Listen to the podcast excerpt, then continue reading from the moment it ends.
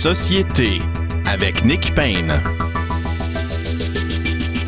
Bonjour à tous, très heureux d'être au micro pour cette nouvelle édition de Société. Nous allons parler des sujets de société, de politique qui vous intéressent. En tout cas, ils nous intéressent nous. On va tâcher de vous les rendre intéressants si jamais ce n'était pas le cas d'emblée. Nous allons le faire euh, en allant rejoindre immédiatement Frédéric Bérard qui est de retour de New York, je crois. Bonjour Frédéric Bérard, chroniqueur au journal Métro, avocat essayiste. Bonjour Nick Bain.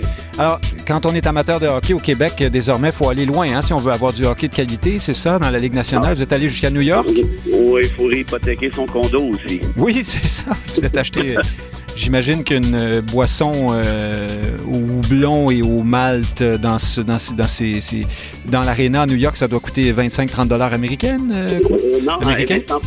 oui, oui, très précisément. Le, Crown Royal, qui est une espèce de scotch absolument, soyons honnêtes, imbuvable, sans, sans Coke, Pepsi ou autre, c'est 30 dollars américains, très juste. Ah, ben j'étais pas loin. Oui. Bon, j'imagine que la Bush et la Budweiser sont quand même moins chères, là. Mais... Ah, c'est ça, je pourrais pas dire. Je peux aller là quand même. Ah, ben non, vous, ne, vous ne vous abaisseriez pas de telle consommation digne du petit peuple, Frédéric Bérard, c'est sûr. Et Frédéric Lapointe est euh, président du Mouvement national des Québécois. Il est d'ailleurs, je crois, dans une forme ou une autre de colloque, de conférence, de, de grand-messe, de table ronde, de causerie, de, je ne sais trop, euh, pour la Société Saint-Jean-Baptiste. Bonjour, Frédéric Lapointe. Société Saint-Jean-Baptiste de la Mauricie. Puis ici, ils ne boivent pas de la Molson canadienne. Non, certainement pas. C'est la Laurentide, hein, comme de raison. comme de raison. Qui, euh, comme chacun le sait, est exactement le même produit avec une étiquette différente. Je ne sais pas si ça se vend encore, d'ailleurs, la Laurentide. Dans tous les cas, moi non plus, je ne m'abaisse pas ce genre de ville euh, consommation. Euh, pas de blague. Parlons tout de suite des sujets politiques qui nous intéressent euh, cette semaine. C'est difficile de passer à côté, encore, il faut en parler, de la question du troisième lien. Pourquoi, Frédéric Lapointe? Parce que, tiens, commençons avec Frédéric Bérard, qui n'était pas là la semaine dernière. vous n'avez pas besoin de nous répéter, Frédéric Bérard, tout le mal que vous pensez, de, de nous dire, parce qu'on l'a dit amplement la semaine dernière, à quel point cette décision du gouvernement caquiste le cynisme et surtout la façon de l'annoncer aussi. Mais là, cette semaine, François Legault, euh, ma foi, on, dirait qu'il fait exprès pour que tout ça ait l'air d'un vaudeville. Alors, on lui parle des chiffres. Gabriel Nadeau-Dubois lui parle des, des estimations de coûts pour le futur projet, le nouveau projet de troisième lien de transport en commun seulement. Et M. Legault, un peu mollement, maladroitement, répond que oui, enfin, il y avait des chiffres dans un document, ils ont été caviardés, mais pas dans son document à lui, mais c'était pas le même document. Finalement, il ne les a pas regardés. Enfin, est-ce qu'on fait exprès vraiment là pour, euh, pour, pour, bien faire comprendre à tout le monde qu'on s'est moqué d'eux et qu'on n'a aucune espèce d'intention de, mener à bien ce projet-là? Euh, je, peux évidemment me tromper, mais j'ai la, vague impression, euh, Nick, que cet abandon du troisième lien tel qu'on le connaissait dans sa forme originale va peut-être marquer en quelque sorte une espèce de, date charnière pour le gouvernement Legault. C'est un peu comme s'il y en a plusieurs là, qui commencent à réaliser, je pense à juste titre, que c'est un gouvernement beaucoup plus de relations publiques qu'un gouvernement qui offre des solutions porteuses à des problèmes sérieux, incluant en les basant, en, incluant en refusant de les baser sur quelconque science. Parce que c'était ça le problème, hein. initialement avec le troisième lien, on en avait parlé souvent à, votre à votre microphone. Je, je, je l'ai dit comme, plusieurs autres d'ailleurs, c'est pas très original ce que je dis là, mais il n'y avait pas d'études sérieuses qui démontraient la nécessité de ce troisième lien. Là, moi, j'ai plutôt l'impression que dans ce cas-ci, c'est un espèce de, de passage obligé. On dit bon, ben, ok, on va faire un truc là pour euh, euh, de transport en commun pour les gauchistes, leur faire plaisir euh, un peu mais, Mais justement, c'est étonnant. Non? Qui, qui, a demandé ça vraiment? Euh, on n'en demandait pas tant, j'ai envie de dire. est-ce que, est-ce que je sais pas, Sol Zanetti sera aux premières lignes pour couper le ruban? Pour traverser. Ça, m'apparaît complètement hors sol, cette proposition-là, non? Oui, en fait, oui. C'était assez. Euh, parce que je ne sais pas trop, moi, qui prendrait le transport en commun, qui reste garoché là-dessus euh, à partir de Livy, mais je, je m'y connais pas tant que ça, remarquez bien, peut-être que je dis absolument n'importe quoi. Mais, mais tout ça pour vous dire que j'ai plutôt l'impression qu'il s'agit d'une transition, que ce projet troisième lien n'aura jamais lieu. Hein, le ministre Duclos, à qui on a posé la question, a dit allez-vous financer le nouveau troisième lien euh, de la part du gouvernement Legault? ben là, il faut y aller par étapes. Il faudrait peut-être qu'ils nous disent ce qu'ils souhaitent. Il faudrait voir un tracé, il faudrait voir un estimé. Et moi, il n'y a personne qui m'a approché avec quoi que ce soit. Donc, en bref, deux choses là. Soit que c'est de l'incompétence pure et dure de la part du gouvernement Legault, ce qui n'est pas impossible, c'est pas impossible, ou encore, c'est plutôt on vous a balancé encore un petit peu de l'espèce de, poudre aux yeux avec le truc de, transport en commun. On sait très bien que ça n'arrivera pas, on n'ira pas. Et donc, de ce fait-là, j'ai rien à vous dire d'intelligent là-dessus. Frédéric Lapointe, est-ce que François Legault, euh, par ailleurs, ne, se pourrait-il qu'il essaie de ne pas parler des raisons pour lesquelles on ne mène pas vraiment à bien ce projet? Et, et parmi elles, il y en a une qui est très importante, c'est qu'Ottawa ne veut pas payer. Et puis, évidemment, euh, la CAQ, ce gouvernement qui, enfin, pas payé, veut pas contribuer, je devrais dire. Et euh, la CAQ, qui est ce gouvernement qui se, qui se targue de faire des gains à Ottawa, de, défendre notre butin, je, reprends l'expression euh, du, du, du, temps de Duplessis, mais enfin, vous voyez ce que je veux dire. Est-ce que, au fond, on essaie de se trouver des raisons pour, pour ne pas, pour ne pas évoquer celle-là en particulier? Euh, Geneviève Guilbeault n'a euh, pas refusé de euh, l'inclure parmi les facteurs de la décision.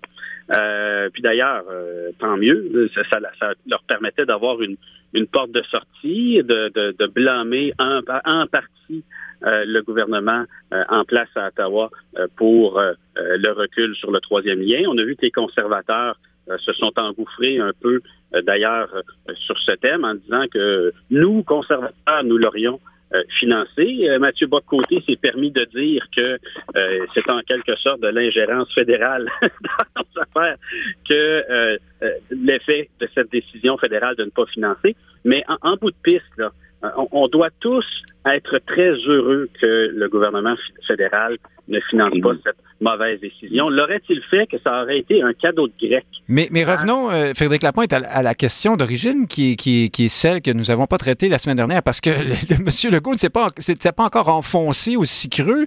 Comment, comment fait-il pour être aussi mauvais alors qu'on le connaît comme... Euh, pardon, ma question est éditoriale, mais c'est difficile de ne pas dire les choses autrement quand on, on, lui connaît cette capacité euh, en général de, de, comprendre ce que, ressentent, euh, ce que ressent le Québécois moyen, disons ça mhm, comme ça, mhm. et d'être capable d'entrer en en contact, euh, j'allais dire, affectif avec lui. Là, soudainement, on est dans cette espèce de vieille, vieux travers politique de, tous les, de toutes les époques, évidemment, qui est d'essayer de, d'essayer de, se dépêtrer malhabilement d'une promesse qu'on a faite en, probablement, ou enfin peut-être en sachant qu'on ne la tiendrait pas. Et, et, M. Legault est particulièrement peu élégant dans son patinage de fantaisie euh, là-dessus.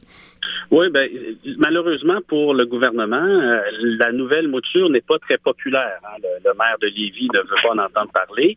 Euh, la population de la rive sud de Québec non plus. on ne sait pas avec qui il va danser. Dans ce contexte-là, le gouvernement n'a pas intérêt à poursuivre la conversation ni avec l'opposition ni avec le public. Et donc, je pense que euh, on peut expliquer leur comportement comme étant une volonté d'étouffer l'affaire de ne pas ajouter des informations, de ne pas poursuivre la discussion. Mais euh, il y, a un inconvénient à ça, c'est qu'à ce moment-là, comme vous le dites, euh, nos propres approximations ou notre propre patinage devient le sujet et non pas le troisième lien. Euh, est-ce que, Frédéric Bérard, vous avez parlé d'un point charnière, d'un point tournant dans la perception qu'ont les Québécois, peut-être, du gouvernement Legault avec cette histoire-là. Au sein de la CAQ, est-ce que ça pourrait être aussi, sinon un point tournant, une première vraie crise? C'est-à-dire que déjà, dans les jours, vous vous souvenez, juste avant l'annonce officielle de, l'abandon du projet, enfin du projet tel qu'on l'avait connu, il y avait eu une espèce, d'une étrange performance en chambre de François Legault où il avait dit euh, ben, vous savez, c'est pas pour tout de suite, mais un jour, la première ministre fera ceci et cela. Et là, il, se rebiffe. Enfin, il parlait de Geneviève Guilbeault. on avait l'impression qu'il y avait une pointe. Là, tout le monde se bidonnait un peu. Pas tout le monde, mais surtout pas Mme Guilbeault. Et puis. Euh, non plus, fort fort. Pardon? Drainville ne devait pas se bidonner fort fort non plus. Non, Drainville n'était pas au bidonnage du tout euh, à ce moment-là. On sait qu'il pleurait le lendemain. on appréciera soit ses talents de comédien ou sa franchise, c'est selon mais est-ce qu'il y a un. Pensez-vous qu'il y, a, une, chicane à l'intérieur de la CAQ qu'on n'a pas soupçonnée qui pourrait avoir des conséquences euh, dans l'avenir prévisible? Ben euh, vous avez parfaitement raison. Hein. Je pense que c'est la première crise interne visible, du moins à l'œil nu, hein, dans le caucus caquiste, et, probablement à très, très juste titre, parce qu'ils étaient allés chercher, on s'en souvient, Bernard Drinville pour nous vanter le troisième lien. Hein. Drainville nous disait là chez nous avec les GES, son, son maintenant célèbre slogan. Moi, je suis dans mon char, c'est long, on n'a pas besoin d'études, tatati, tatata.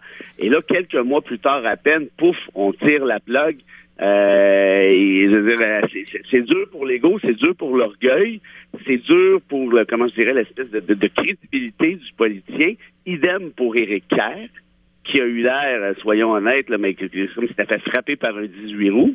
Alors, euh, Dans un tunnel, probablement, oui. Oui, exactement. Alors là, on arrive à, à très clairement constater, je crois, que le gouvernement Legault, moi j'ai l'impression, savait très bien que le troisième lien allait prendre le clos avant même la campagne électorale. Donc, probablement que Drainville, Kerr et compagnie se disent on nous a menti à fond la caisse. Et pour revenir à ce que vous avez dit sur l'espèce de lapsus euh, euh, probablement involontaire de Legault lorsqu'il parlait de la première ministre, donc en, visant Geneviève Guilbeault, la grande gagnante de cette décision-là, c'est elle au final.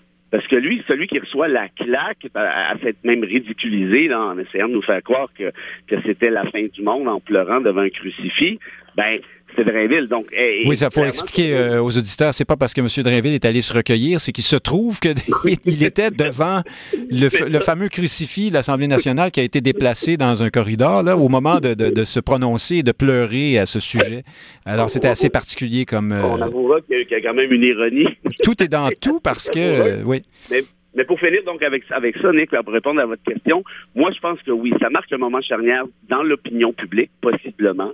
Euh, et l'autre affaire que je soulèverais, c'est peut-être que François Legault, pour aussi répondre à votre question que vous avez posée à Frédéric, peut-être que François Legault commence à en avoir marre un peu. Parce que d'arriver. De quoi? euh, ben, De lui-même?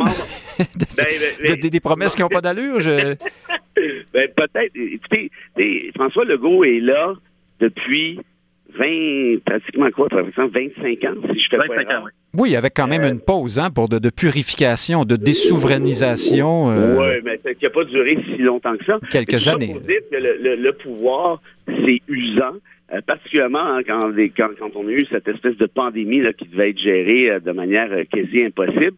Et moi, je suis en train de me demander, peut-être que François Legault est, est, tout simplement écœuré. Et il, fait, il est dans l'acte manqué.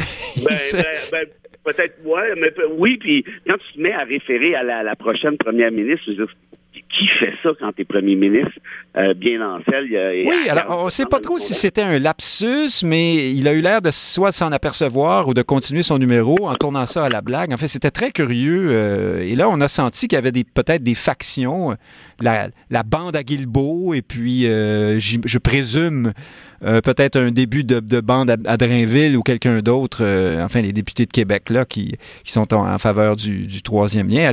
Allez, savoir. Frédéric Lapointe, ce débat euh, nous permet de boucler une sorte de boucle ou de, rester sur, la, sur, le sujet de Bernard Drainville, parce qu'il est celui qui a euh, proposé des lois qui sont maintenant en vigueur pour, pour réduire euh, ou, faire disparaître, je ne sais trop, j'ai pas le détail, mais les indemnisations hein, pour les, députés qui quittent en, cours de mandat. C'était une sorte de volonté de, ici de, morale, de pureté, hein, de dire bon, ben, vous avez été élu, vous allez rester jusqu'au bout. Il n'est pas question que vous partiez et que ça nous coûte de l'argent. Mais en même temps, certains arguent que euh, au contraire, il serait utile que des, députés qui n'ont plus le feu sacré ou qui sont qui viennent de se faire tirer le tapis euh, politique et idéologique de sous les pieds, comme Éric Kerr et Bernard Drinville, par exemple, puissent s'en aller sans que ça leur coûte euh, leur chemise. Hein? Et, là, au, contraire, ils sont comme obligés de rester comme du bois mort,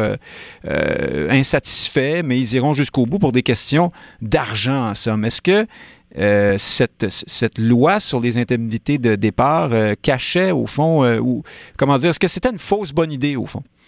Ben, il y, a un effet pervers, c'est clair. c'est dommage pour Éric Duhem aussi. Hein? Ce serait sûrement plus facile pour lui s'il y avait de bonnes indemnités pour s'en aller puis traverser la Chambre. Je sais pas. Non, je pense pas qu'on a d'indemnités à ce moment-là, non, remarqué. Non, déjà, déjà, déjà, que le, le, dossier du recul sur le troisième lien, c'est du bonbon pour Éric Kerr. Et j'oserais dire... Éric pour Duhem, les, oui. Pour Éric Duhem, pardon, et pour les drag queens, parce que là, Éric Ben Duhem oui, a besoin s'en prendre. Hein? Me suis fait la même réflexion. Qu'advient-il de de la pétition sur les drag queens? Oui. Voilà, voilà. Donc, euh, il peut, il peut choisir une, une plus grosse cible. Euh, mais pour revenir, donc... Ah, Peut-être qu'on voudra construire un tunnel pour les drag queens entre les bibliothèques et, et le bar, je ne sais pas. on, les, on, les invitera, on les invitera pour couper le ruban. hein. Euh, un, un bon quota, un bon quota de drag queen pour ça, c'est parfait. Mais blague à part, effectivement, euh, un- qu'un député veuille démissionner pour une raison de principe euh, et que le régime de compensation des députés le retienne, euh, ben, c'est un effet pervers. Mais écoutez, ça, n'était pas prévu par, par par Bernard Drinville au moment où ces mesures-là ont été ont été apportées. Essentiellement, il s'agissait de d'inviter des gens à ne pas se faire, faire, faire ce qu'on pourrait appeler faire candidature de complaisance, à se présenter pour aider le parti à gagner l'élection à partir de sa notoriété, Oui. mais de guerre lasse, partir six mois ou un an euh, après l'élection. là. Donc, c'était c'était davantage ce comportement-là euh, qui était ciblé là, par, euh, par la mesure. Mais oui, ce serait très intéressant et très divertissant euh, de voir Éric Kerr euh, euh, remplir sa promesse, hein, démissionner sur euh, la décision qui a été prise par le gouvernement et pourquoi pas se représenter pour repasser le test de l'urne. Évidemment,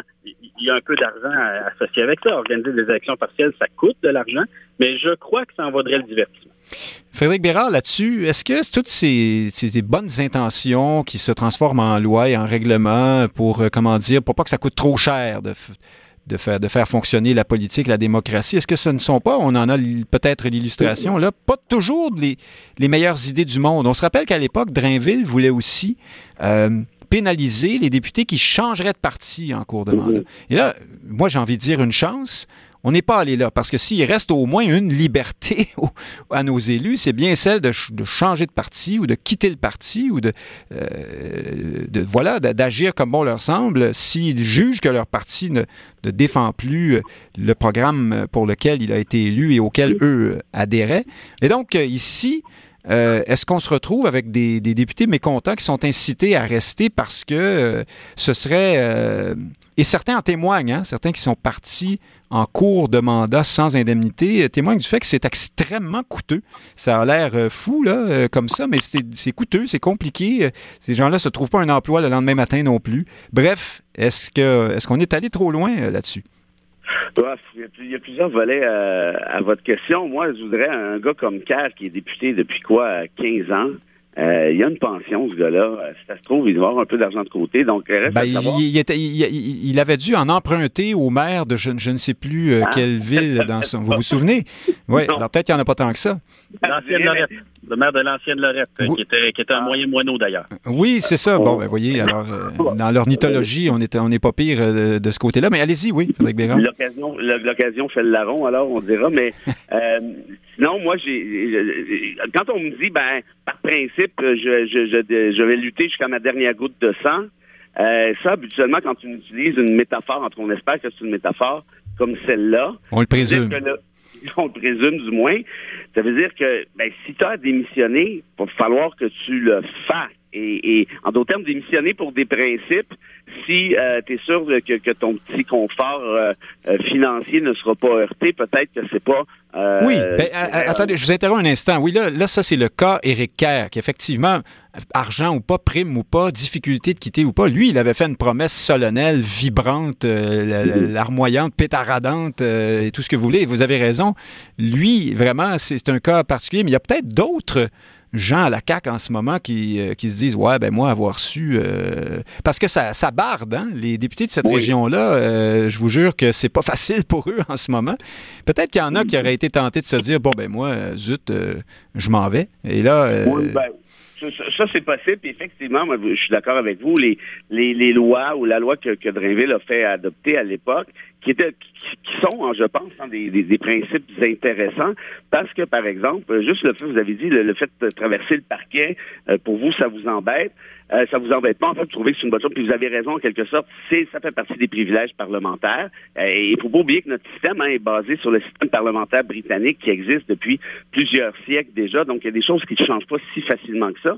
Moi, à l'inverse, je vous dirais que quand quelqu'un est élu, sous, particulièrement quand c'est un député un peu euh, un peu nobody, disons ça comme ça, est élu sous une bannière X et décide de changer en cours de route, il y a plusieurs électeurs qui, à très juste titre, se sentent souhaités parce que moi, j'ai pas voté pour ce gars-là, j'ai voté pour le parti et tout. Donc, bref, ça pour dire que c'est assez complexe et c'est surtout complexe d'un point de vue application. Hein, il y en a plusieurs qui parlaient cette semaine de la promesse de Caire en 2011, si je fais pas erreur, euh, de, comment je dirais que, de faire en sorte que les députés aient une reddition de compte et qu'ils doivent démissionner si jamais ils tenaient pas telle ou telle promesse durant leur mandat. Or, on se rappellera que Preston Manning avait présenté exactement la même chose quand il était à la tête du Reform Party, lorsque le Reform était l'opposition officielle, et, on, a très bien réfléchi, on, on a très facilement conclu que ce sont des idées qui peuvent être sympathiques côté essence même ethos de la démocratie. Mais côté application, ça devient très complexe. Puis en Europe, il y en a encore euh, d'autres preuves récemment. Il y a des études qui viennent de sortir là-dessus disant ben c'est peut-être pas une bonne idée finalement. Donc, en d'autres termes, tout ceci est complexe, euh, mais, mais je sais une chose, c'est que quand tu es, tu es ministre comme Drainville, ministre comme Kerr, de démissionner. Oui, mais M. Kerr, c'est pas un vrai ministre, hein, il nous l'a expliqué, c'est un conseiller. On n'avait pas vraiment besoin qu'il nous le dise, on l'avait assez bien compris, mais oublions pas une chose, qui est le dernier ministre qui aurait démissionné en cours de route? Thomas Mulcair, peut-être? Ah, là, je me viens spontanément entre la série de ministres du gouvernement de, du Parti québécois au début des années 80. Mais, ben oui. oui, ça commence à eh ben, Yves Seguin. Yves Seguin sur la TVQ. Ah oui, c'est vrai. Oui, oui, c'est vrai, monsieur. J'allais dire le père du concept du déséquilibre fiscal. J'ai parlé de, de prime de départ hein, dans mon, mon exposé, ma, ma, question exposée tout à l'heure, mais je voulais dire euh, indemnisation et tout, tout, toute la nuance est là.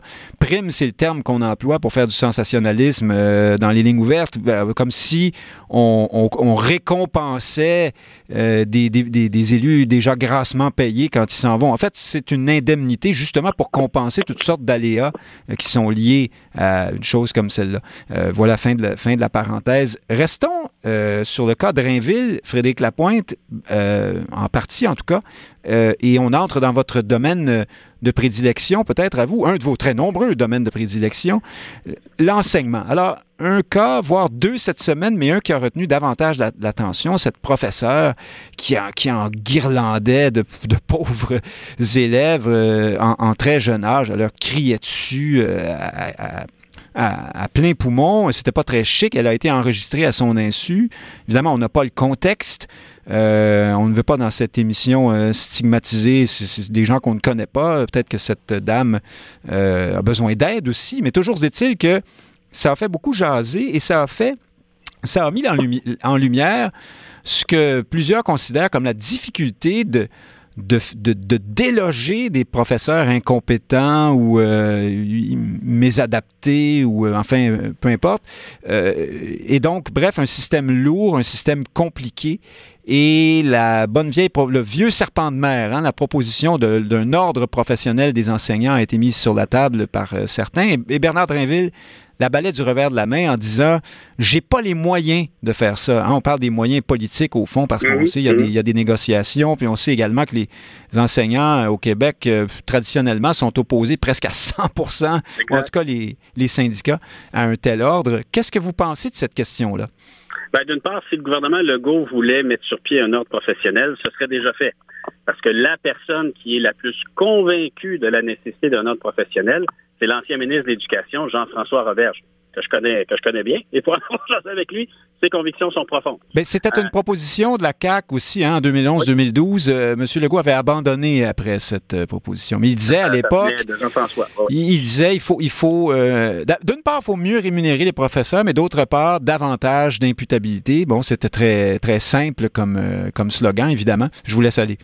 Oui, donc euh, ça n'a pas été fait parce que les, les principales fonctions d'un ordre sont déjà euh, bien occupées par d'autres acteurs. Donc, il s'agit de leur enlever des responsabilités pour le confier à une organisation indépendante. je vous donne un exemple dont on n'a pas discuté.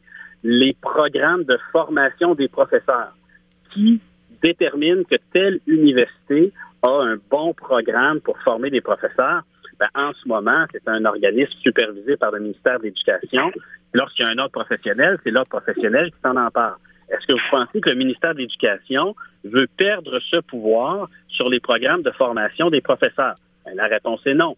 Est-ce que les, euh, euh, les syndicats de professeurs, les, deux fédérations principales, la FAE, la SCSQ, qui se donnent le mandat de défendre la, profession auprès du public, est-ce qu'ils veulent voir un concurrent faire ce travail-là à leur place et eux être relégués seulement à des questions syndicales? Ben, évidemment pas.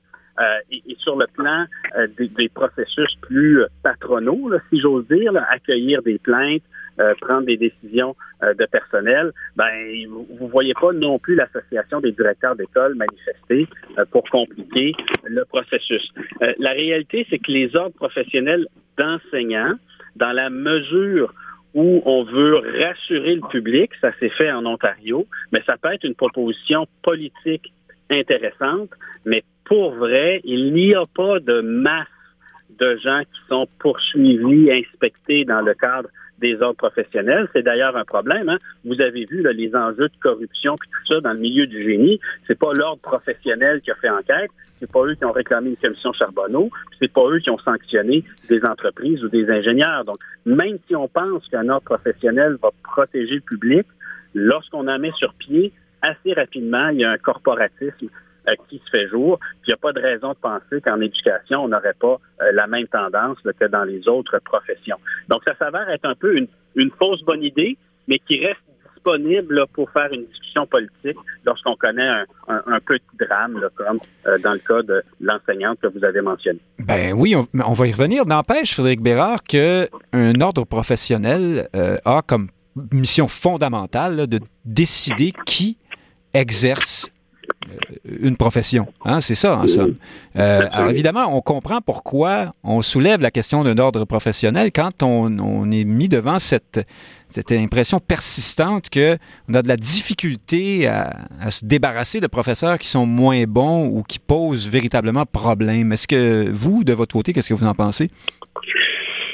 Euh, un autre professionnel, pour moi, c'est c'est de protéger le public, hein, qui est sa mission première. Hein. Le, Frédéric a raison, s'il parlait des, euh, des ingénieurs. Moi, je vous parlerai par contre du, barreau qui, euh, somme toute, avec son syndic, fait un travail important. Euh, évidemment, ça c'est un autre domaine pour s'assurer que le public soit protégé, il fait des demandes, il fait des enquêtes à la demande du public. Moi, je pense que c'est une excellente chose. L'ordre des comptables fait la même, euh, euh, utilise le même procédé euh, aussi. Maintenant, pour les profs, évidemment, c'est pas tout à fait la même chose. Hein. Il faudrait les appeler pour leur parler de François Legault, qui ne regarde pas les chiffres quand il parle d'un troisième lien. Mais c'est une autre question. Oui, allez-y. Ben Parce qu'il est comptable, hein, M. Legault. Bon, oui, mais pour moi, c'est pas le même degré de responsabilité, hein, qu'on soit comptable, qu'on soit médecin, par exemple, qu'on soit avocat ou qu'on soit euh, dentiste. ou journaliste, oui. Euh, ou journaliste encore. Euh, pour le reste, évidemment, bon, toute la question d'éducation, c'est beaucoup plus la, la, tasse de thé de, Frédéric, qui se connaît beaucoup mieux que moi. je m'en remets à lui. mais, mais, je soulèverais ceci, par contre. Comment se fait-il qu'on on en est à parler de ça basé sur, je dirais pas une tempête dans un verre d'eau, parce que très clairement, bon, cette prof-là, vous l'avez dit, potentiellement a besoin d'aide, c'est inacceptable et tout le tralala. Mais, mais disons qu'un avocat pétait les cartes devant un juge, c'est enregistré, ça fait le tour du Québec. Est-ce que tout à coup, on va se mettre à, à s'inquiéter euh, des 39 000, des, des 30 000 autres avocats, parce qu'on est à peu près 30 000 au Québec en disant, mais c'est épouvantable, il faut les surveiller davantage, et ainsi de suite. évidemment, c'est pas la même chose parce qu'il n'y a pas d'enfants, mais vous comprenez quand même un peu mon, mon analogie dans l'optique où à ce que je sache, c'est quand même pas monnaie courante, ce genre de pétage de coche-là. Euh, la prof en question risque fort d'être sanctionnée. Il y en a qui s'objectent, qui oui, mais là, ben, On dit qu'il y a déjà eu des plaintes et puis ça, elles semblent indélogeables jusqu'à maintenant. Des plaintes il y a longtemps, pas, pas, pas la semaine dernière. Moi, apprendre que mes enfants se font euh, hurler euh, dessus comme ça, je ne serais pas très... non, non. Parce que c'était pas chic, hein, il faut quand même le dire. Non, Je suis d'accord avec vous, Nick, puis je l'ai écouté, puis j'ai de l'empathie et tout, puis je, je, je, comment, comment je dirais, je veux pas nier le sérieux de la situation. Mais s'il y a eu des plaintes contre elle, ça se peut aussi que ça a été simplement mal géré. Ça, Frédéric pourrait le dire probablement beaucoup mieux que moi. Euh, peut-être qu'il y a un contexte aussi, peut-être qu'on ne sait pas tout. Donc, en d'autres termes, moi, quand, j'en vois certains chroniqueurs, quand je vois certains chroniqueurs qui, qui s'énervent un peu, ah mais les syndicats les protègent, mais c'est quand même un peu le job d'un syndicat de protéger ses employés, ce qui n'empêche pas, par contre, que la direction a un pouvoir de contrôle et de gestion, un pouvoir disciplinaire qui peut être important. Il y a des conventions, il y a des griefs qui peuvent, qui peuvent être invoqués euh, en contrepartie, mais tout ceci fait partie du droit du travail. Et moi, je n'irai pas jusqu'à dire que les syndicats sont trop puissants à ce niveau-là, en tout cas pas sur le sol québécois. Oui, en même temps, quand on sait que les syndicats s'opposent à la question d'un ordre professionnel euh, en toutes circonstances, à, pratiquement à des niveaux staliniens euh, qui nous font penser au, vote de certaines régions de Montréal euh, pour le non dans les référendums, il y a quand même, on voit que peut-être ici, oui, qu'il y a un corporatisme là, qui qui, pose, problème, non? Je, ne dis pas qu'il en existe un corporatif, c'est la, comment je dirais, c'est de l'essence même d'un syndicat. C'est la mise, oui. Mais, donc, est-ce qu'il ne faudrait pas une contrepartie à ça, puis que, ben, est-ce que l'ordre... La contrepartie, c'est justement ce qu'on appelle l'administration, le pouvoir, les boss, les centres scolaires. Alors, vous nous dites qu'on gère mal, au fond, ordre des ben, enseignants ou pas, il y a des problèmes ailleurs. Ben, ben, ben, oui, puis, puis, de toute manière, ce que, j'essaie de dire avec ça, c'est que les on peut pas comparer un job de prof au secondaire ou au primaire avec un job de médecin en termes de responsabilité. Je me répète un peu, ce n'est pas les mêmes fonctions. Et donc, moi, quand je vois des syndicats qui s'opposent à un autre professionnel, il y en a qui ont l'air de se dire, ah ben c'est ça, avec la preuve, ils, veulent cacher des trucs, ils ont peur de perdre du pouvoir. Moi, je le vois surtout de la façon suivante. C'est comment ça s'opérerait, ça? Qu'est-ce qu'on obligerait comme tel? Est-ce que la mise en application d'un ordre comme celui-là serait comment je dirais, bienvenue? Est-ce que ça serait facile à appliquer? Moi, je suis loin d'être certain de ça. Changeons de sujet. Euh, Frédéric Lapointe, une nouvelle qui est passée inaperçue cette semaine, qui a été euh, publiée davantage au Canada anglais. C'est Mario Dumont qui a mis le projecteur là-dessus euh, au Québec. Jack Meeting propose de, de lier le financement fédéral en matière de logement au nombre d'immigrants acceptés dans chaque province lire, euh, en d'autres termes, on peut dire qu'on punirait le Québec, on, diminuerait le financement au Québec parce que ici, on tend à avoir des seuils d'immigration moins élevés.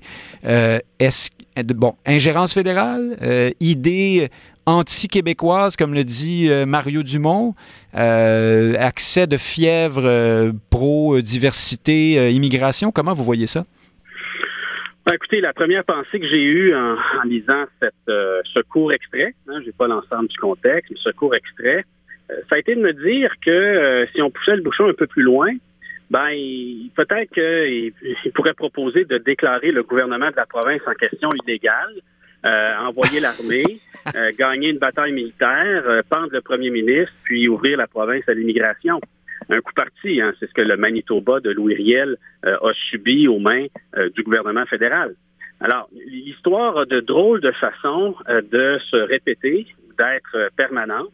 Puis j'invite le NPD, en dépit de son clientélisme, à être extrêmement prudent lorsqu'ils invitent le gouvernement fédéral à exercer des contraintes sur des gouvernements légitimes qui ont des pouvoirs entendus pour décider dans quelle direction ils amènent euh, leur nation, leur population, euh, leurs commettants. Ce qu'on explique dans les médias anglo-canadiens, c'est que Jack Meeting, non seulement a cette idée, mais il veut forcer le gouvernement fédéral à l'adopter de par son, rapport de force, hein, son entente avec euh, Justin Trudeau. On va voir si c'est faisable. Frédéric Bérard... Il, est en concurrence avec Trudeau pour le même électorat, hein, donc on voit d'où vient la surenchère. Ben, il y a une sorte de surenchère. Frédéric Bérard, M. Singh a annoncé ça dans la région de Vancouver Hein, donc le plus loin possible du Québec, s'il avait pu aller à Hawaï ou, partir en canot au large euh, en regardant vers l'ouest, j'imagine qu'il l'aurait fait. Néanmoins, euh, vous pouvez nous dire ce que vous pensez sur le fond de ça et, du, fait de lier, les niveaux de financement au niveau d'immigration dans chaque province. Et puis aussi, dites-nous si vous trouvez que déjà c'est une forme d'ingérence euh, fédérale dans les affaires des provinces. Ben, en fait, hein, ici. Euh, ce serait, évidemment, oui. Pardon? Oui, ben en fait, je veux dire, est-ce que ce serait une loi comme ça, une façon de fonctionner comme celle-là, une forme d'ingérence? Ben, en fait, euh, par définition, oui. Hein, quand on parle de pouvoir fédéral de dépenser, ce qui est le cas en l'espèce, le pouvoir fédéral de dépenser est très nécessairement une forme d'ingérence. C'est la définition même euh, du pouvoir en question, c'est-à-dire le fédéral ne va pas légiférer dans un champ de compétences provinciales, mais va y dépenser. L'inverse est aussi vrai. Hein, il, y a, du pouvoir provincial de dépenser, par exemple, quand euh, Québec crée Télé-Québec, ben, c'est exactement la même chose. Euh, or, ici, c'est une ingérence, ça va de soi. Elle est reconnue comme étant constitutionnelle, évidemment, ça peut être constitutionnel sans que ce soit légitime, et c'est peut-être, je dirais, normal que le fédéral qui dépense dans un champ de compétences, avec donc son argent, euh, assujettisse ces mêmes versements à certaines conditions. On le voit avec la loi canadienne sur la santé, qui est un classique. Maintenant, est-ce que est-ce que c'est approprié de le faire, même si c'est constitutionnel? J'en suis pas convaincu à 100% Ça a toujours votre, votre boutade en témoigne très bien. Hein. Au Québec, on est généralement très allergique à cette espèce de pouvoir fédéral de dépenser, contrairement à d'autres provinces qui se sont construits des programmes sociaux, notamment dans les provinces atlantiques, sur la base du pouvoir fédéral de dépenser. Eh, si je réponds au dernier volet de votre question, est-ce qu'il y a un enjeu migratoire actuellement? Oui, parce qu'il y a un enjeu avec les crises du logement aussi. Donc, d'essayer, si vous êtes le NPD, de lier un à l'autre, sachant de toute manière qu'à part pour la vague orange et Alexandre Boulris, c'est très, très difficile de penser que l'NPD fera des gains importants au Québec, mais peut-être que c'est une proposition qui, somme toute, tient la route électoralement parlant, tient la route constitutionnellement et peut-être même qu'elle est justifiée parce qu'il y a effectivement une crise de logement. Je me répète, mais ça, tout le monde le sait. Alors, j'entends les courriels euh, arriver ou les commentaires sur Facebook, mais euh, il faut dire que si le Québec voulait maintenir le rythme, hein, c'est-à-dire s'ajuster au seuil d'immigration proposé par Trudeau pour les prochaines années, on parle, il faudrait qu'il augmente son seuil à lui à 120 000 immigrants. Donc, c'est à peu près le double, euh, grosso modo, plus du double. Si, je, peux, préciser un truc, Nick, pour être peut-être un peu plus précis, euh, c'est que on, s'achale du pouvoir fédéral de dépenser, puis, puis, je peux très, très facilement comprendre pourquoi. Mais ceci dit, au-delà du, du concept même qui est achalant, peut-être que la mesure en soi elle est bonne. Par exemple, la loi canadienne sur la santé, à titre personnel, étant, étant votre gauchiste de service, je suis d'avis que c'est une bonne chose qu'on essaie de maintenir un, système de santé qui soit public. Donc, la loi canadienne fait précisément ça. En d'autres termes, on peut être contre le concept sans nécessairement être contre son application euh, concrète. Alors voilà, ce que j'étais en train de dire, c'est qu'il faudrait que le Québec augmente à 120 000 euh, son seuil euh, annuel, sans quoi euh, il verrait, autrement dit, les transferts actuels diminuer de, plus que la moitié. Hein? Si, on comprend la logique de M. Singh, il faudrait voir comment tout ça se traduirait dans la, dans la pratique. Restons à Ottawa, Frédéric Lapointe. Alors la fameuse réforme de la loi sur les langues officielles, sur les langues officielles est maintenant adoptée. Euh, fini la philosophie du français et de l'anglais qui serait euh, sur un pied d'égalité, également menacé à travers le Canada et qui, par conséquent, on le comprend, aurait besoin du même euh, niveau d'aide en somme. Hein. Là maintenant, on reconnaît clairement que c'est le français qui est mal pris et qui est menacé au Canada. Toutefois, au même moment, euh, le fédéral annonce son plan d'action en matière de langues officielles, 1,4 milliard de dollars sur cinq ans. Ce plan d'action-là est né sous l'égide de l'ancienne loi, hein, la loi non réformée. Je ne sais pas pourquoi ça pressait de l'annoncer tout de suite et non pas euh, dans, quelques mois quand on aura mis en branle les mécanismes découlant de, de la loi réformée, mais enfin, peu importe. Ils étaient prêts. Voilà. Oui, bon, et, donc 20% euh, de ce 1,4 milliard de dollars, grosso modo, euh, sera dépensé en faveur de l'anglais au Québec, qui est, qui est tellement mal pris au Québec, comme nous savons tous. Euh, c'est quand même beaucoup. une oui, mais je, vous corrige, je vous corrige. Habituellement, 20% des sommes consacrées en vertu de la loi sur les langues officielles sont dépensées pour la langue anglaise minoritaire au Québec et 80% au Canada. Mais là, la proportion, c'est plus 90-10 lorsqu'on examine euh, les chiffres. ah, ben c'est le devoir qui. Euh, c'est le journal Le ben, Devoir qui parle de 20% puis ensuite on dit que. Il arrive, que les journalistes se, mélangent. En ben, voilà. Si, la vérification des faits me contredit, je m'en excuserai. Mais euh, le, nouvel argent, donc la proportion consacrée aux Français hors Québec, hein, si on veut, est plus importante. Euh, qu'elle ne l'était. Et, euh, je vous dirais que la réaction euh, de mon membership porte sur le Québec et, est un peu le miroir de la réaction de Pascal Bérubé qui présentait la mesure fédérale, le français, le fédéral pour le français au Québec, c'est des pinottes.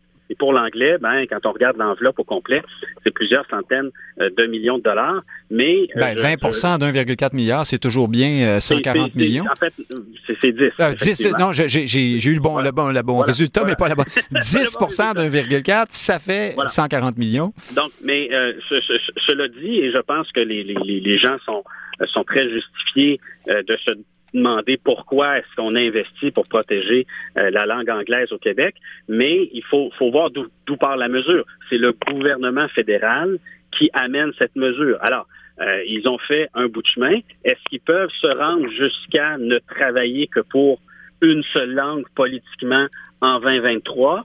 Je pense qu'ils ne pouvaient pas le faire, c'est faire de l'analyse politique euh, que de dire ça. Ils ont fait un pas. Le, le, pas supplémentaire, bien honnêtement, je pense qu'il faut être content là, pour les, francophones hors Québec. Là. Euh, il y a plusieurs mesures intéressantes dans ce plan d'action.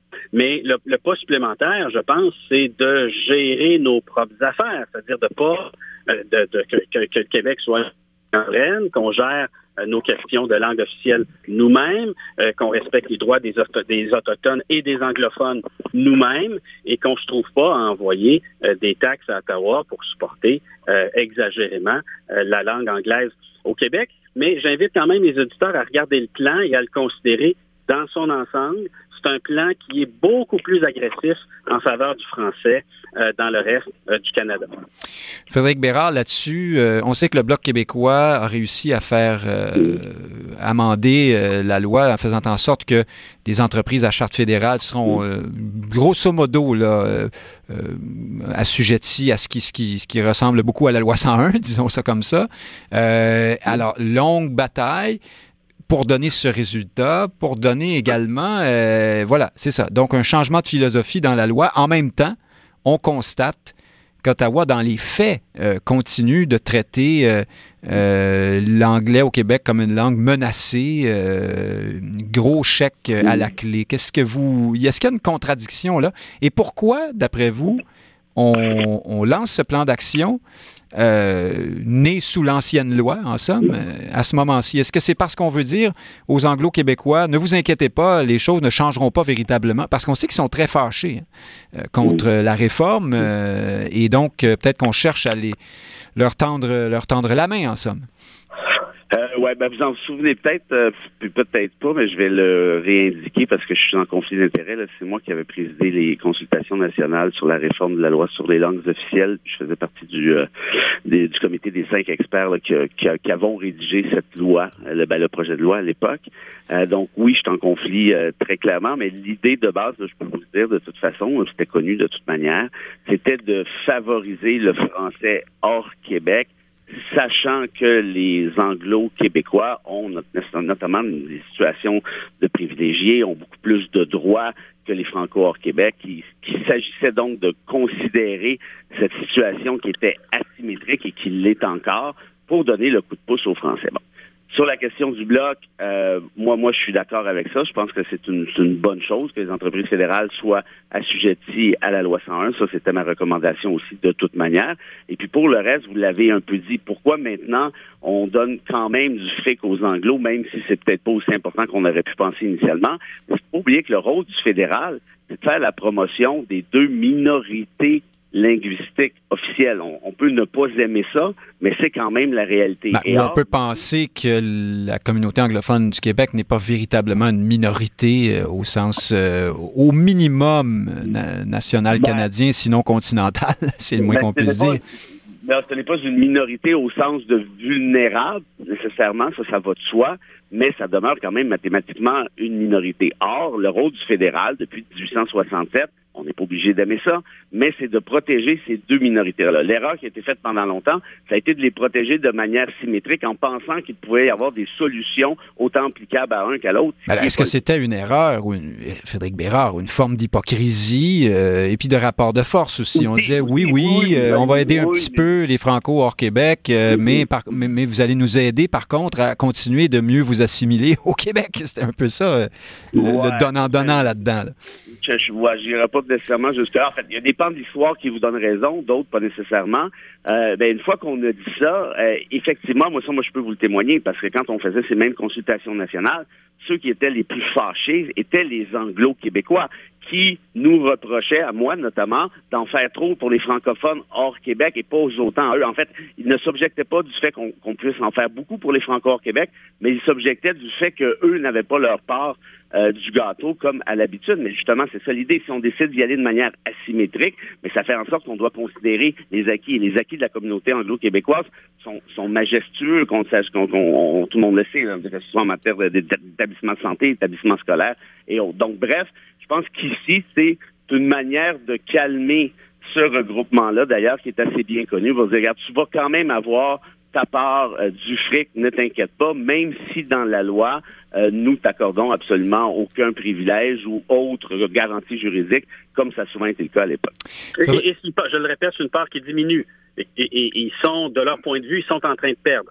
Alors, euh, je pense que c'est important de, le souligner, même si on se surprend euh, à juste titre de considérer qu'ils ont besoin d'aide. Frédéric Lapointe, en terminant sur ce sujet-là, je vous pose la question que je ne pose évidemment pas à Frédéric Bérard pour cause de, de dodu, euh, comment dire, de, conflit oui, conflit d'intérêt.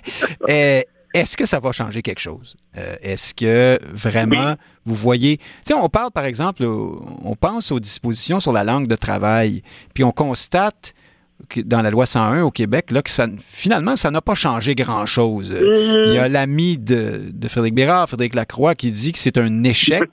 Euh, en tout cas, euh, voilà, maintenant, les entreprises fédérales sont un peu plus proches de cette, de cette soumise à des, règles, à des règlements, oui, qui, qui, qui, les forcent à préserver, si je comprends bien, un environnement de travail euh, francophone. Mais vraiment, est-ce que vous vous attendez à des résultats euh, de nature à changer les choses pour l'avenir, Frédéric Lapointe?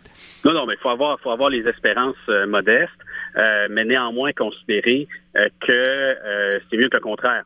Hein. on a réclamé longtemps que les moyennes entreprises soient sujettes, à la loi 101. C'est le cas avec la loi 96, hein, de 25 à 50 employés. maintenant, ça s'applique. et ça s'appliquera euh, dans une relative confidentialité. Là, hein. Il n'y aura pas de, communiqué de presse euh, à chaque entreprise là, qui euh, sera davantage francisé. pour les entreprises sous charte fédérale, ben, ça va certainement aider les employés eux-mêmes à faire valoir leur droit de travailler en français. Ça va aider à tout le moins symboliquement les clients à faire valoir leur droit de se faire servir en français. Et ces messages euh, au cadre de ces euh, organisations euh, sont sont importants. ça peut parfois il faut une manifestation pour convaincre le président d'Air Canada d'apprendre le français, mais là qu'il y a des répercussions législatives qui rappellent que ce n'est pas simplement une option pour faire joli, mais que c'est coulé dans la loi. Alors ça contribue à l'environnement normatif. Tout ça nous amène dans la bonne direction, mais vous avez raison, il faut avoir à la fois les attentes modestes et ne pas se reposer euh, sur nos lauriers. Euh, c'est une victoire euh, que nous devons conquérir à toute heure du jour, à toutes les années et pour toujours, bien le fera. Donc, ne pas se reposer sur Wilfrid Laurier et les attentes modestes, dites-vous. Vous devriez appeler François Legault. Vous pourriez trouver, peut-être, vous, vous trouvez des connivences parce que les attentes modestes, c'est désormais son département en ce qui a trait à la politique. je, sais que je suis en conflit, mais un petit truc de rien du tout. bah oui, de toute façon, on ne vous prendra pas au sérieux, alors allez-y. Oui, je sais, de toute manière, mais de toute façon, je n'ai pas besoin d'être en conflit d'intérêt pour que vous ne me preniez pas au sérieux. Euh, mais, euh, Franchement. Ce qu'il faudrait ajouter à ce que vient de dire euh, mon ami Lapointe, c'est ceci, c'est que le commissaire aux langues officielles obtient, par l'entremise de la réforme, des pouvoirs beaucoup, beaucoup, beaucoup plus importants qu'à l'époque en matière contraignante, en matière de reddition de comptes. Oh, j'ai des frissons. Oui. Non, oui, je sais. Je, Au goulag, ça va, ça va barder. Oui. C'est fini. Oui. Là, ça vient tout changer. Vous venez de changer ma, perspective sur les choses. Ben, avec, avec des attentes modestes. Oui, toujours avec les, les attentes modestes et euh, Wilfrid le moins possible. Euh, il faut parler, il faut, faut qu'on traverse un peu aux États-Unis. On le fait moins souvent euh, cette année dans cette émission parce que, bon, à un moment donné, les frasques de Trump, on on en revient.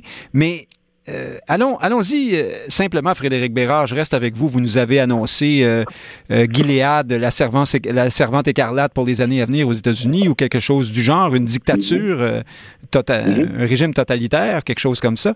Là, Joe Biden annonce qu'il se représente. et puis, face à ça, vous avez un Trump qui, comme d'habitude, hein, bénéficie de ses, plus récentes frasques. ça, va toujours plus, plus, plus on pense ici que ça va mal pour lui, mieux ça va dans les faits. Est-ce que Qu'est-ce que vous pensez de tout ça? Est-ce que les États-Unis sont dans une difficulté de se renouveler politiquement? Et là, je ne veux surtout pas faire euh, dans l'âgisme. C'est pas la question de l'âge, c'est plutôt les états de service de ces deux individus. Oui, bon, pour compléter ce que vous avez dit, euh, oui, effectivement, bon, c'est pas moi qui ai annoncé le fait que les États-Unis allaient sombrer vers un État totalitaire. C'est plutôt une chaire de recherche qui est présidée par euh, Thomas Hickson. Vous pouvez chercher, trouver l'étude de vous-même en fouillant euh, simple petite recherche Google, qui explique que effectivement les États-Unis sont sur le point d'imploser. Faites vos recherches, c'est, nous, dit Frédéric Bérard. Ben en fait, c'est une chaire très, très non, Non, je sais, oui, oui. C'est une chaire canadienne, même, à vrai dire. Euh, et pour le reste, il euh, faudrait pas oublier quelque chose. Hein. Euh, vous en avez pas parlé dans votre euh, dans votre préambule, mais moi, j'ajouterais ceci. Depuis le noyautage trumpiste de la Cour suprême, celle-ci est en train de péter les câbles, mais totalement. On se souvient du renversement de Roe contre Wade, qui fait en sorte que dix mois plus tard, il y a maintenant uniquement 15 États américains sur 50 qui garantissent un droit complet à l'avortement. Il y en a une 25 qui, 14 euh, qui l'interdisent complètement, incluant par exemple en cas de viol, d'inceste et tout le tralala. Et au moment où on se parle, en Caroline du Sud, il y a un projet de loi qui circule, à savoir est-ce qu'on devrait assujettir la femme à la peine de mort si elle se fait avorter? On est rendu là, là. Est-ce que ce projet de loi-là va passer? Probablement pas, de ce que j'ai compris, mais on en discute. En d'autres termes, cet État-là, qui est l'État américain, implose là, au moment où on se parle. On va dire ce qu'on voudra d'un point de vue électoral. Bien, ce que je retiens, je vous arrête une seconde, Frédéric Bérard. Supposons que euh, on, ne pense pas, comme vous manifestement, que revenir sur la question du droit à l'avortement est, le signe de la décadence de la société. Supposons ça un mhm. instant. Il mhm. reste que ce que vous êtes en train de nous dire, c'est que ça passe par des juges. Oui. Ben, euh, est-ce qu'ils ne devraient pas faire leur travail, ces gens-là, et, et donc vous nous dites qu'ils font de la politique? Ah, mais non, mais ça, mais c'est pas moi qui vais vous apprendre ça. Aux États-Unis, c'est d'une évidence totale que la Cour suprême est particulièrement partisane, c'en est même gênant. Et ceci fait en sorte que il y a à peu près plus rien qui tienne. Par exemple, je vous donne euh, une autre illustration. Un règlement de New York, de l'État de New York, qui oblige les gens à s'enregistrer pour détenir un gun. On casse ce règlement-là en matière environnementale, même chose. C'est rendu une Cour suprême qui est trumpiste, mais à fond la caisse, et ceci fait quoi? Ben, ceci fait en sorte qu'on creuse encore davantage le fossé. Les démocrates, soyons honnêtes, puis je veux pas tomber dans l'argiste non plus, mais Joe Biden n'inspire à peu près personne aux États-Unis. On ne voit, à ce que je sache, aucun remplaçant digne d'intérêt. Les démocrates sont responsables aussi en bonne partie de ce qui se passe présentement. Donc, quelle est la suite? Est-ce qu'on aura un Trump fort possiblement? Oui qui s'opposera à Biden? Et puis pour le reste, je reviens encore aux armes à feu parce que ça aussi c'est important parce que si jamais Trump était réélu, ce qui est plus que possible, c'est peut-être même probable, en sachant que ce sera son dernier mandat, est-ce qu'il tentera un autre coup d'État comme il a essayé de le faire avec le Capitole, mais cette fois avec l'aide de l'armée? Moi, je pense que oui. Puis sur les armes à feu, n'oublions pas qu'il y a davantage d'armes aux États-Unis qu'il y a de citoyens. On est rendu à 200 tueries de masse depuis janvier 2023. Cette société est en train d'exploser. Ah, ça, c'est un sujet. Euh, Frédéric Lapointe, parlons un instant de Joe Biden. Euh, au-delà de, de, de, tout ce qu'il représente, peut-être de ses défauts sans aucun doute, notamment les doutes que soulève son état, euh, parfois, hein, aux yeux de plusieurs, son état de santé, son état cognitif, j'ai envie de dire.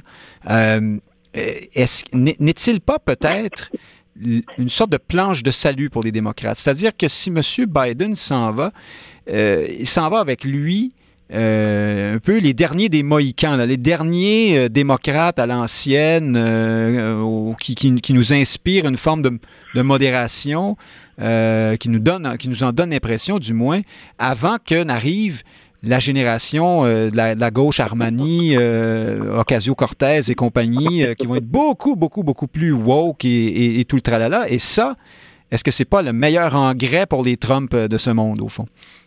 Ben, une, réaction rapide sur l'affirmation, en effet, que les États-Unis seraient au bord de, l'effondrement. Je l'entends, je l'entends souvent du côté du Canada anglais, en fait, moins souvent du côté des États-Unis.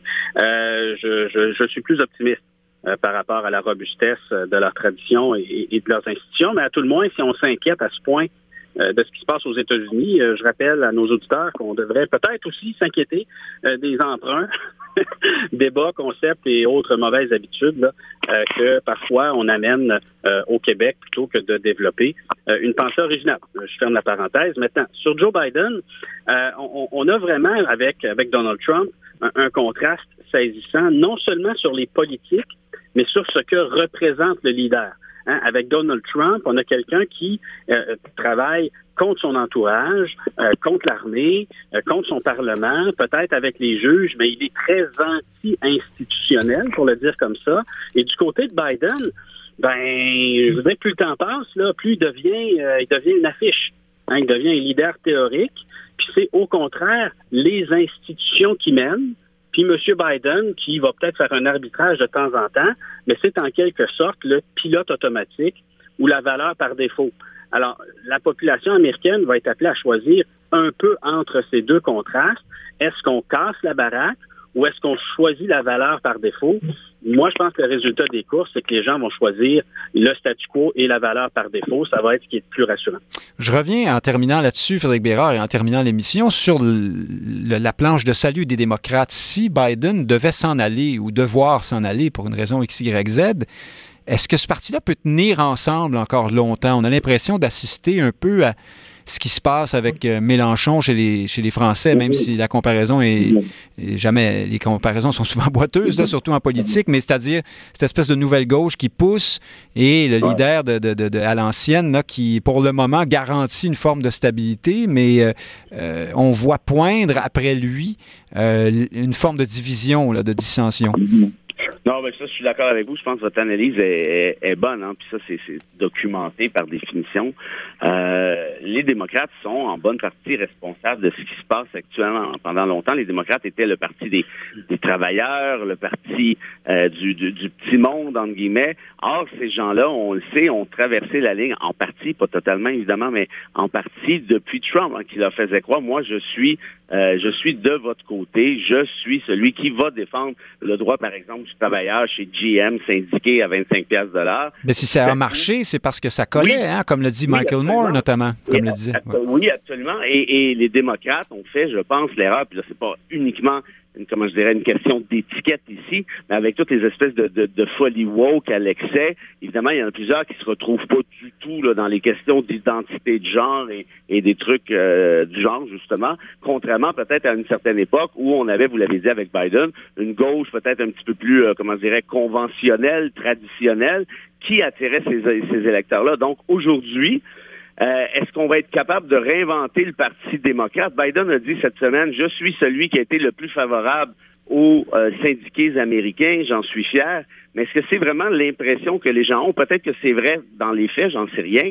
Mais si tel est le cas, c'est clairement pas l'impression qu'on a. On a plutôt l'impression que c'est Trump qui va défendre le petit monde versus cette espèce de machine de Wall Street. On appelons ça de l'ironie, évidemment.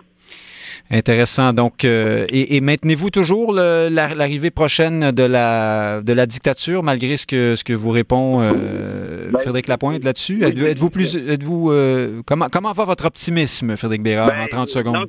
je sais que ça, peut faire rigoler. Puis, non, non, mais je, je, m'amuse avec ça, mais c'était pas pour rire de vous. De toute façon, ça vient pas de vous à l'origine. Mais pensez-vous quand même que ça va continuer à, aller aussi mal que vous, vous le ben, croyez? Avec, avec, une Cour suprême trumpiste je vois pas comment. Puis on s'entend bien, hein, ici, c'est un contre-pouvoir excessivement important, la Cour suprême, notamment aux États-Unis. Je vois pas comment ça peut. On peut remettre l'espèce de dentifrice dans le tube. Pensez-y, les armes, les droits fondamentaux. À suivre. Frédéric Bérard, avocat, essayiste, chroniqueur au journal Métro. Frédéric Lapointe, président du Mouvement national des Québécois. Merci à vous deux d'être, euh, d'avoir été avec nous cette semaine. À la semaine prochaine. Chers auditeurs, Nick Payne qui vous dit merci, surtout à vous chaleureusement. C'est un, avec un sentiment d'immense privilège qu'on vous sait à l'écoute à chaque semaine. Euh, c'est un rendez-vous samedi prochain, midi. Merci.